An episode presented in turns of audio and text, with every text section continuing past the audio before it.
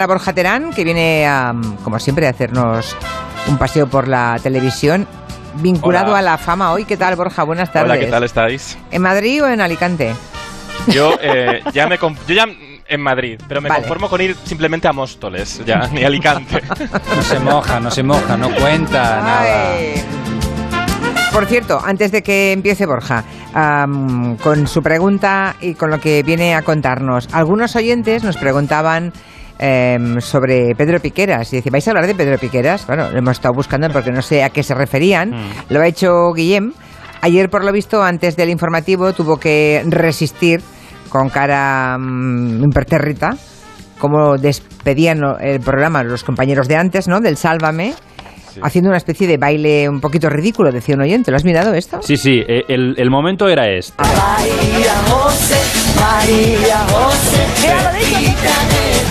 Muy buenas noches a todos. Hoy se ha consumado el triste récord de muertes por COVID durante un fin de semana. O sea, sin, sin solución de continuidad ni nada. Y es que además, eh, siempre que entra Piqueras es para dar una mala noticia. Atención porque no es la primera vez que esta transición entre el programa Sal- Sálvame y el informativo de Piqueras es tan chocante. Hace unas cuantas semanas le ocurrió algo parecido cuando Raquel Mosquera le dio paso. Vamos a dar paso, señores, a Pedro Piqueras, el gran Pedro Piqueras, uno de los grandes del telediario que llevan muchos años en nuestras televisiones. Un besazo y os dejamos con Pedro Piqueras. Muy buenas noches a todos. Malas noticias del COVID. Desde ayer se han producido en España. Y malas ¿Lo ves? noticias. Sí, sí, sí. todo el O tiempo, sea, no- claro, no, es hay que- solución de continuidad. Claro, Eh, es que. Es a palo seco. Te Ya, meto ya, ya. del sálvame al informativo. Y en verano, ¿os acordáis de cuando hubo esa gran explosión en el puerto de Beirut? Sí. Eh, pues en Sálvame estaban bailando una canción maquinera, pero la música estaba tan fuerte que el presentador, que en ese caso era Roberto Fernández, tuvo que repetir la entradilla. Tres días después de la devastadora explosión en Beirut, siguen saliendo a la luz. Buenas noches. Tres días después de la devastadora explosión en Beirut, siguen saliendo a la luz nuevas imágenes Ah. que Bueno, total, que últimamente Sálvame empieza a recordar a aquella monitora de aeróbic de Birmania que seguía bailando mientras todo se desmoronaba a sus Ya, espaldas. ya, ya. Bueno.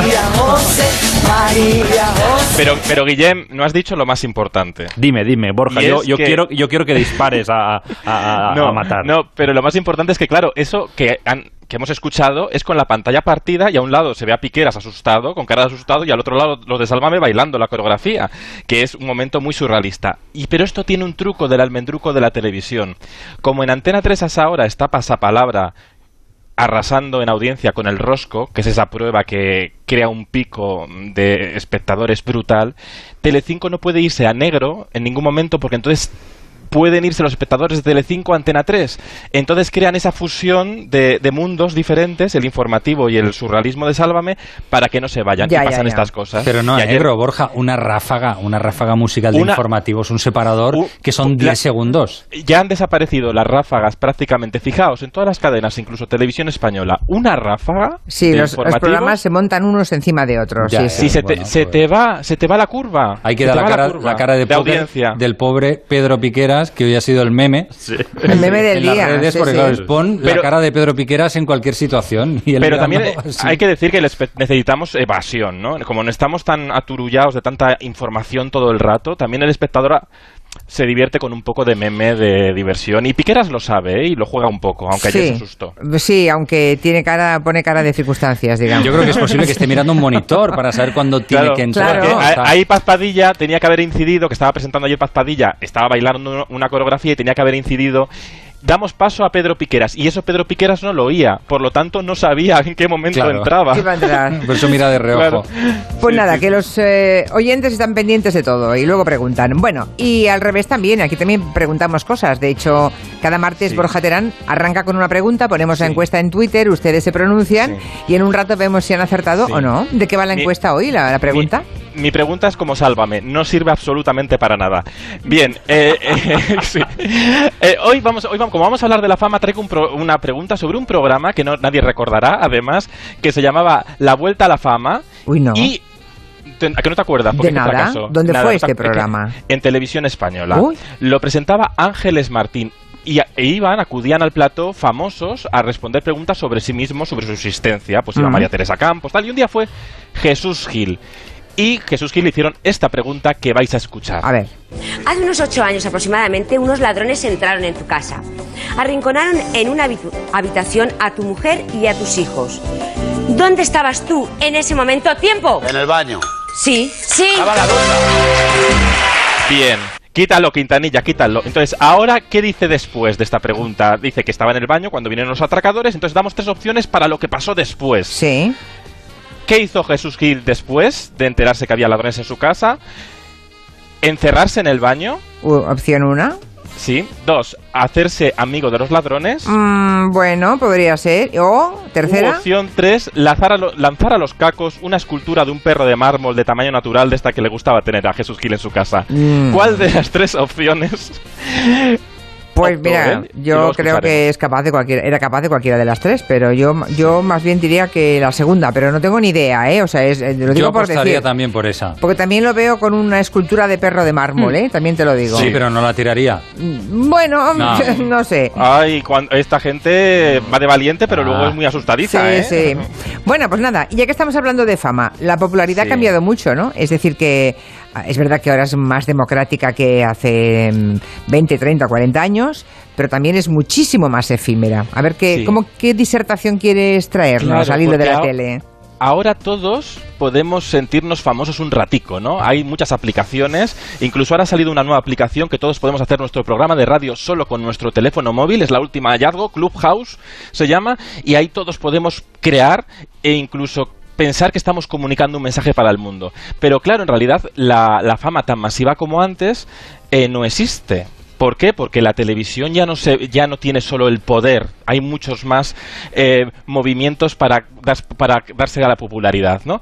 Entonces, he traigo un ejemplo, porque en este programa hemos vivido grandes momentos de confusiones, de, de diferentes imaginarios. La, la sociedad se ha convertido en diferentes imaginarios colectivos, ya no solo tenemos el único. Y traigo un ejemplo de Monegal. Vamos a escuchar qué le pasó un día a Monegal con un DJ que a él le parecía que no conocía a nadie. Por ejemplo, el otro día cogió un DJ que no conocía a nadie, por lo menos de los ignorantes eh, silvestres como yo, Que no sea eso, sí. eh, un DJ extranjero, Eh. y entonces eh, le creó todo. No se estará refiriendo a David Guetta. Sí. Hombre, señor Monegal. Vaya usted a la calle ahora, vaya a la Gran Vía y vaya preguntando a la gente quién es David Guetta. Bueno, es verdad que igual David Guetta sigue siendo un gran desconocido para un segmento grande de la, de la Claro. población. Es posible, claro, que va por segmentos, ¿no? Por targets, digamos. Claro, porque antes veíamos toda la familia, la televisión, juntos en el, mismo, en el mismo salón, en el mismo sofá. Ahora el hijo está con la tablet, la, la hermana con el móvil, el padre con el ordenador, eh, la madre con la tele. Entonces vemos muchas cosas muy diferentes todos y a veces es difícil eh, convencernos. El último gran formato, en realidad, que, que nos aunó y que logró audiencias supermasivas fue este que cantaron estos dos esta canción. A ver si os.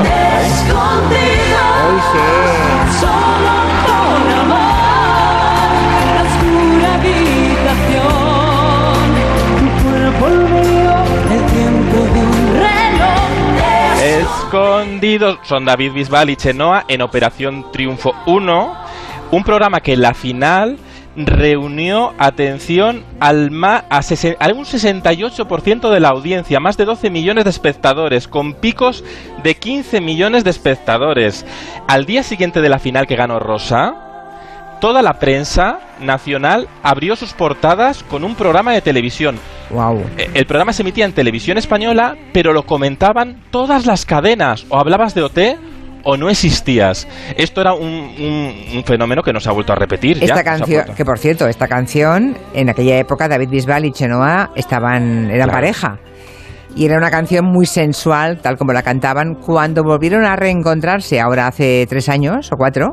Sí, la Después de muchos años la cantaron juntos y también fue la famosa de la cobra. Claro, Claro, momento cobra. exacto, Un momento, es que esta es una canción muy. De muchos Claro, de pegarse. vatios, ¿eh? de pegarse, Porque sí. ahí Noemí Galera eh, eligió muy bien la canción, en la Sí. academia estaban juntos, no se sabía, pero salían chispas y luego ya, pues fíjate, la cantaron como ex. Ya era un poco más versión Pipinela, ¿eh? Pero claro, es un poco raro. Pero fue muy emocionante pues para todos comentar el, el meme. Entonces la, la televisión ahora mismo es curioso porque sigue siendo el medio de gran influencia, pero no tiene nuevos referentes con los que vender los programas. Es decir, eh, a veces es... la- las nuevas populares que surgen igual son en Instagram, en Twitter, en Twitch, eh, ahora con Ibai, pero no son conocidos por todos los públicos. Y claro, ¿qué hace la televisión? Pues tirar de referentes de los 90, cuando todavía veíamos todos la televisión perpetuamente. Sin ir más lejos, este fin de semana todos, eh, Telecinco, no sé si habéis visto, Telecinco ha, ha tirado otra vez de Belén Esteban para subir la audiencia del Sálvame Deluxe este Bueno, y del la, y la campanario, que ya Claro. me parece esto, mm, Claro. en fin, está muy pasado Claro, todo este es rollo. que era como, era como ver un programa del 97, Sí, sí, algo sí. así. Sí, sí. Fíjate que he traído, para ilustrarlo, he traído una imitación del año 2004 de Homo Zapping y pa- valdría para, para hoy. ¿Quién te quiere a ti? La mamá, la campa no. La mamá sí. Sí, la mamá sí. Me he prometido que no voy a llorar. Vale, lo único que sé es que ahora sí, ahora ha llegado, bueno, el tiempo en que mi Andreita tiene que hacer los deberes. ¿Verdad que sí, cariño? Sumamos Bueno. dos petit suisse y dos manzanas. ¿Qué? ¿Cuánto hacen dos petit suisse y dos manzanas? ¿Cinco? Bueno, pero todavía, ¿sabes en qué se nota el paso del tiempo? En que todavía el personaje no chillaba tanto, ¿no? No se había venido arriba, es un tono más normal, Claro, ¿no? porque el personaje ya se ha creído a sí mismo, Sí, ya se cree artista, ya se cree y sabe su poder a la hora de subir la audiencia, aunque ahí también ya yo creo que lo sabía, ¿no? O sea, ¿crees Quizás- que acuden a los referentes de los años 90 Sí. porque son los últimas, la última década en que Sí. toda la familia em, tenía una misma, unas mismas figuras Sí. transversales de popularidad? Bueno, Sí, porque a las nuevas generaciones les cuesta más explicar a sus padres nuevas popularidades extrañas, pero sí que ha habido unas generaciones que hemos crecido con esos mismos referentes y no han evolucionado. También porque a las cadenas les cuesta arriesgar, es normal, ¿no? Ha cambiado mucho la tele desde aquellos años 70, por ejemplo, Julia, que ibas a la tele y de repente te cambiaba la vida. Por ejemplo, Lina Morgan, esto muy, mm, muy poca gente igual lo recuerda, pero Lina Morgan eh, tuvo un momento de crisis. Cuando llegó el cine del destape, la revista que con la que ella triunfaba tanto en teatro dejó de, funcionar. Entonces acudió un día junto a Gracita Morales a, a Estudio Abierto de José María Íñigo. Y esa aparición en televisión hizo que la gente se acordara de nuevo de Lina Morgan y volviera a llenar los teatros. ¿Por qué ustedes que están tan acostumbradas a las cámaras, a, a salir ante el público, de repente vienen aquí y ahora se ponen, a- no sé, como, como nerviosas? ¿A qué viene eso? Bueno, yo ahora mismo nerviosa, nerviosa. Nada. ¿Y Lina Morgan? Pues yo, yo nerviosa, nerviosa a todo. ¿Estás nerviosa? Sí. Yo, yo, yo, como la tercera vez que vengo, ya... Yo como es la primera, sí estoy nerviosa. No, no. Gracita, ¿como cuántas mujeres españolas crees tú que se parecen a ti? Uy, yo creo que ninguna. ¿Y eso es bueno o malo? Eso es bueno para ellas, bastante bueno.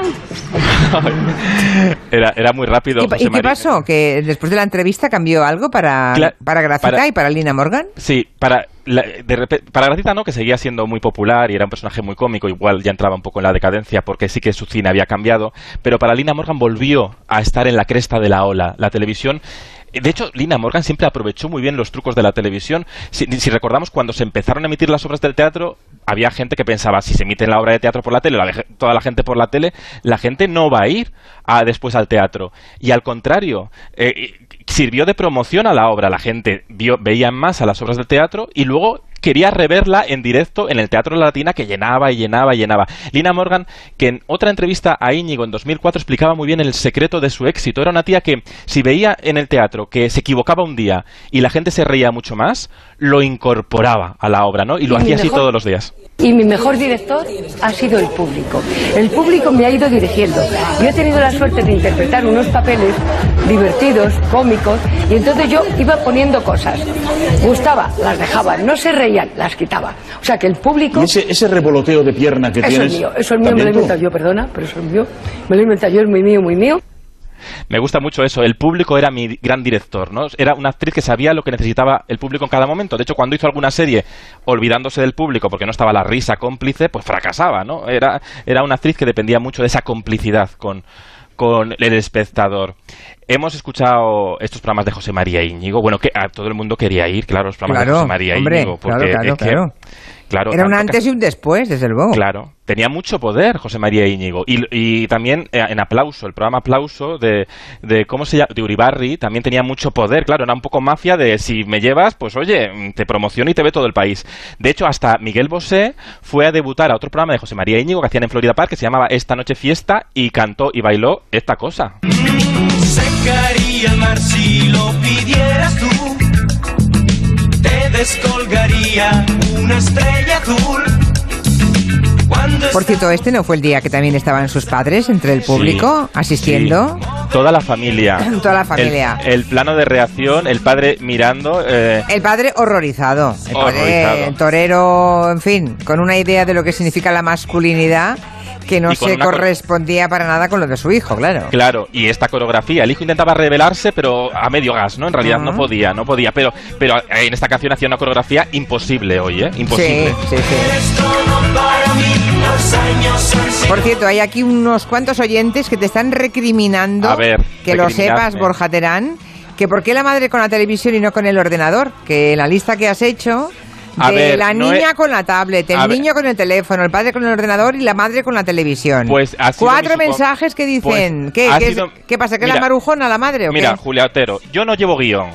Yo no, yo Lo primero que no te ha salido, guion. vale. Y yo voy improvisando. Ahora habrá sido mi machismo interiorizado, que lo tengo, claro ya, que lo tengo. eh, micromachismo, lo- claro, sí, ¿no? Claro, que lo tenemos. Pero cuando lo he dicho, lo he pensado y he dicho, ves, ya eh, la idea me ha ido hilando, pues es que tenía, me quedaba la televisión por decir. Ya. Podía haber dicho la hermana. yo qué sé. Pero que al final puedes estar viendo lo mismo, eh, el dispositivo tampoco implica nada, ¿eh? Sí, bueno, ya. Claro. No, sí, sí. Estás viendo la tele, a lo mejor es verdad, Pero estás el viendo... micromachismo está ahí. Ya, Eh, pero- La marujona con la tele porque no sabe ni tocar un ordenador ni una tablet.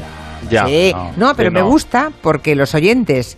Yo cuando lo has dicho me ha sonado mi y alarma. Yo y yo mi también lo alarma. he pensado. Y Pero yo me- también lo he pensado. Pero me gusta que tú lo hayas pensado, que cinco oyentes lo hayan pensado y además lo hayan escrito. Pero porque estamos pensando en la televisión generalista, pero cada vez se ve menos televisión generalista en la televisión. Hmm. Bueno, la televisión ya no solo se ve por la televisión. Eso y es. todo el mundo, todo el mundo, da igual ya el, el, el sexo y demás. Lo que sí que es verdad que la televisión tradicional sigue teniendo el gran poder de influencia. Ojo, ¿eh? La televisión tradicional Bueno, sigue bueno, siendo... bueno, depende Sí. de la generación, ¿eh, Borja? O sea, eso en la generación, en la gente joven, eso ya está cambiando, ¿eh?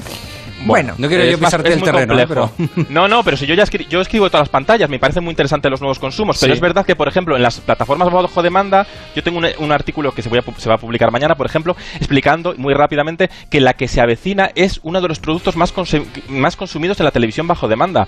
¿Por qué? Porque funcionamos por el recuerdo de la influencia de la televisión tradicional todavía, incluso en las nuevas generaciones. Sí, y me sí. callo. Eso es cierto, es verdad. Mucha gente joven, ¿eh? Mm. Está enganchada a esa serie. Sí, Pero sí, es verdad sí, que sí, sí. también hay muchas plataformas ahora y otra forma de ver la tele, ¿no? Lo vemos Se con- necesitan mutuamente. Las plataformas necesitan a las televisiones tradicionales y las televisiones tradicionales necesitan a las, pla- a las plataformas. Son complementos. Te has traído la pantoja hablando de la fama, ¿no? Por claro, cierto. es que si hay, si hay algo que siempre funciona, y he traído un fragmento de las cerezas. Del, una vez que, de la- una- yo creo que fue igual la última vez que has entrevistado a Isabel Pantoja en televisión, en las cerezas, que hablaba así ella de la fama, Isabel Pantoja. Lo que más ilusión me podía hacer era que a mí me conocieran por la calle y me pidieran un autógrafo. Yo soñaba con eso. Yo no soñaba con coches, yo no soñaba con casa, yo no soñaba con na- nada más que me pararan por la calle y me dijeran, ¿me das un autógrafo? Me gusta mucho como canta. Esa era la ilusión de mi vida. Pero claro, de ahí eso se ha variado tanto todo.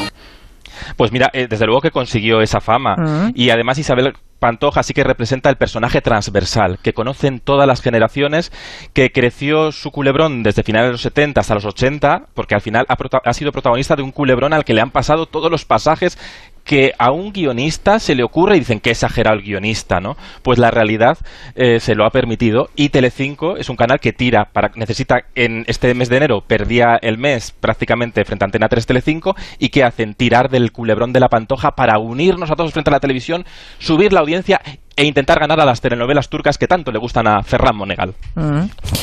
Bueno, pues nada, llegamos. Estaba viendo que hay un oyente, Alberto, que debe tener una colección de fotografías de toda mi vida profesional y acaba de Ay, colgar una, una fotografía con Lina Morgan, eh, no, no en las cerezas, sino en la luna. Y me he acordado, sí es verdad que ya vino, eh, estuvo pues, en uno de los programas, sí. Y ¿Qué sabes, tal era entrevistar a, a- a Lina? Porque las entrevistas era dura, porque era muy cerrada. muy realmente. cerrada, muy hermética, muy desconfiada, no Muy era nada fácil, sí. Claro, se Sí, protegía. Se protegía enormemente, eran otros tiempos. Eran otros tiempos en los que contar según qué cosas no, no estaba Claro, bien pero curiosamente las folclóricas y tal eh, eran muy inconscientes a la hora de dar entrevistas, estaban titulares, por, no tenían ningún miedo. Y Lina Morgan sí que tenía miedo al hablar de, de su Muchísimo. Intimidad. sí. Muchísimo, ¿no? Eh, Sabías que era un territorio en el que no podías entrar, nada personal, pero además cualquier otra pregunta que entendiera que iba con doble intención, también, pues eh, todavía se cerraba más en sí misma, ¿no? Pero, ¿sabes de qué me estoy acordando? ¿Cuál? Viendo la foto ahora, llevo una camisa de Guipur, otra, mira, al, al hilo de lo que hablas tú de la fama en la tele, Sí. en aquella época las grandes marcas se daban de bofetadas para que la gente que salía por la tele eh, se pusiera prestada, Claro. claro. determinadas prendas de ropa, porque aquello era el éxito absoluto. Claro. Ahora me consta que la gente que trabaja en televisión tiene, bueno, tienen que pagar la ropa o alquilarla o, en fin, que no, Sí. no se puede disponer de grandes marcas Nada. que te dejen la ropa, ¿no?